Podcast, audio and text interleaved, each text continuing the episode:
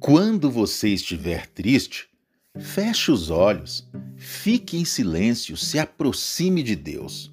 Quando oramos, nós falamos com Deus. A oração é o elo de ligação com Deus que precisamos para receber poder e o cumprimento das suas promessas. Quando meditamos, permitimos que Deus fale conosco e é preciso saber sentir as palavras de Deus na nossa vida.